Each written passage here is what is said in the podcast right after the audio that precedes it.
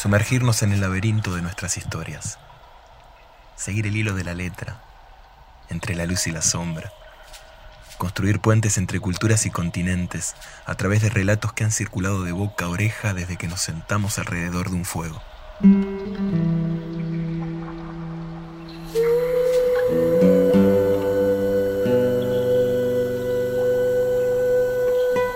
En el laberinto. Esta historia empieza con la atrocidad del silencio, de la violencia y del poder ejercido sobre el cuerpo de otra persona. Un caballero de la mesa redonda viola a una mujer y es condenado a muerte. Pero antes de su ejecución, la reina Guinevere decide frenar el castigo y reemplazarlo por otro. Llama al caballero y le da una orden y una prueba. En vez de ser ejecutado, él tiene que ir y descubrir durante un año y un día qué es lo que quieren las mujeres. Tiene que ir con esta pregunta y descubrirla, escucharla. Tiene que hablar, tiene que preguntar. El caballero acepta la orden de la reina. Si no puede encontrar la respuesta, será ejecutado dentro de un año y un día. El viaje es largo y se convierte en una experiencia totalmente distinta para él. Se rompe el silencio, se rompe ese poder de un solo lado. El caballero tiene que escuchar. Las mujeres hablan. Dicen muchas respuestas muy diferentes. Y finalmente, él no sabe qué es lo que ellas quieren, no sabe cuál es la respuesta. Hay respuestas superficiales, hay respuestas profundas, hay respuestas que lastiman, hay silencios también hacia él. Hay respuestas que él no entiende y que después de mucho tiempo recién logra comprender. Pero ninguna considera él que es la respuesta. Y después de mucho caminar y después de mucho preguntar y después de mucho escuchar, finalmente se encuentra casi cuando está por cumplirse el plazo de un año y un día con una anciana. Una anciana en un estado lamentable, muy, pero muy desagradable. Pero ella le ofrece una respuesta. Que cuando él escucha, empieza a llorar inmediatamente y se da cuenta que esa es la respuesta y que ese era el castigo que la reina le había dado. Pasado ese año y ese día se presenta de nuevo ante la corte, en Camelot, y le dice a la reina la respuesta exacta. La reina lo escucha y le dice que sí, que no solamente ha salvado su vida, sino que ha cambiado su vida, porque el caballero no es el mismo. Y cuando es perdonado y sale a la libertad, se encuentra nuevamente con esa anciana, la que le había dado la respuesta porque a cambio de la respuesta, ella tenía una condición.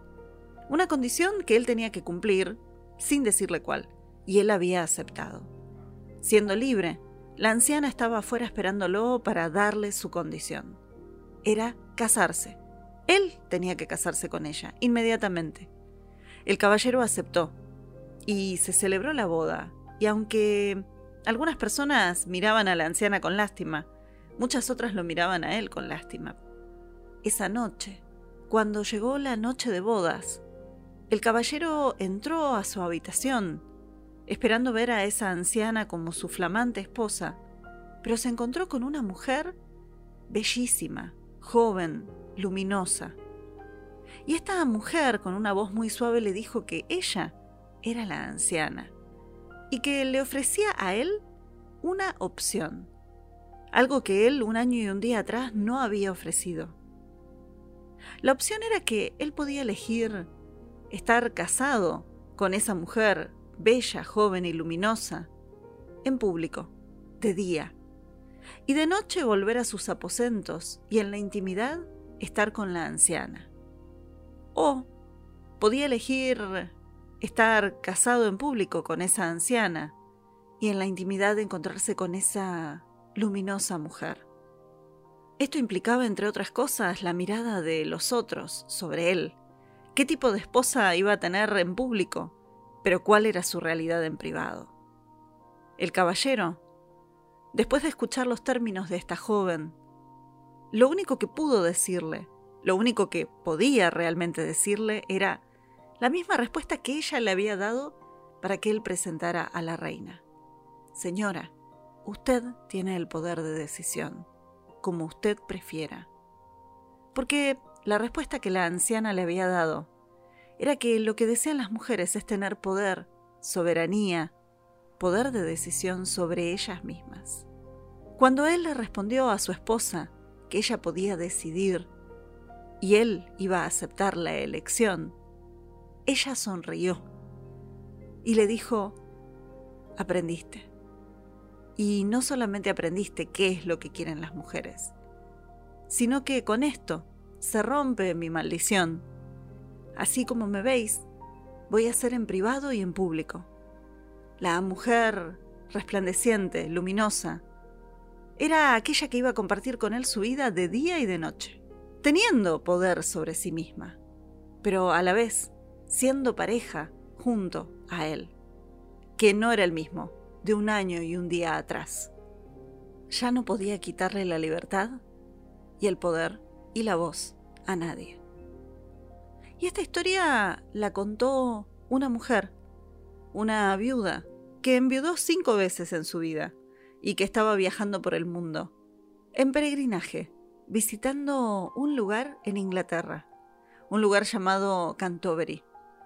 Y esta historia y este personaje que contaba esta historia, esta viuda, fue descripta y fue escrita por un señor llamado Geoffrey Chaucer a finales del siglo XIV. La historia de la mujer de Bath, de la esposa de Bath, contando qué es lo que quieren las mujeres, esa soberanía, ese poder sobre sí mismas. Esto fue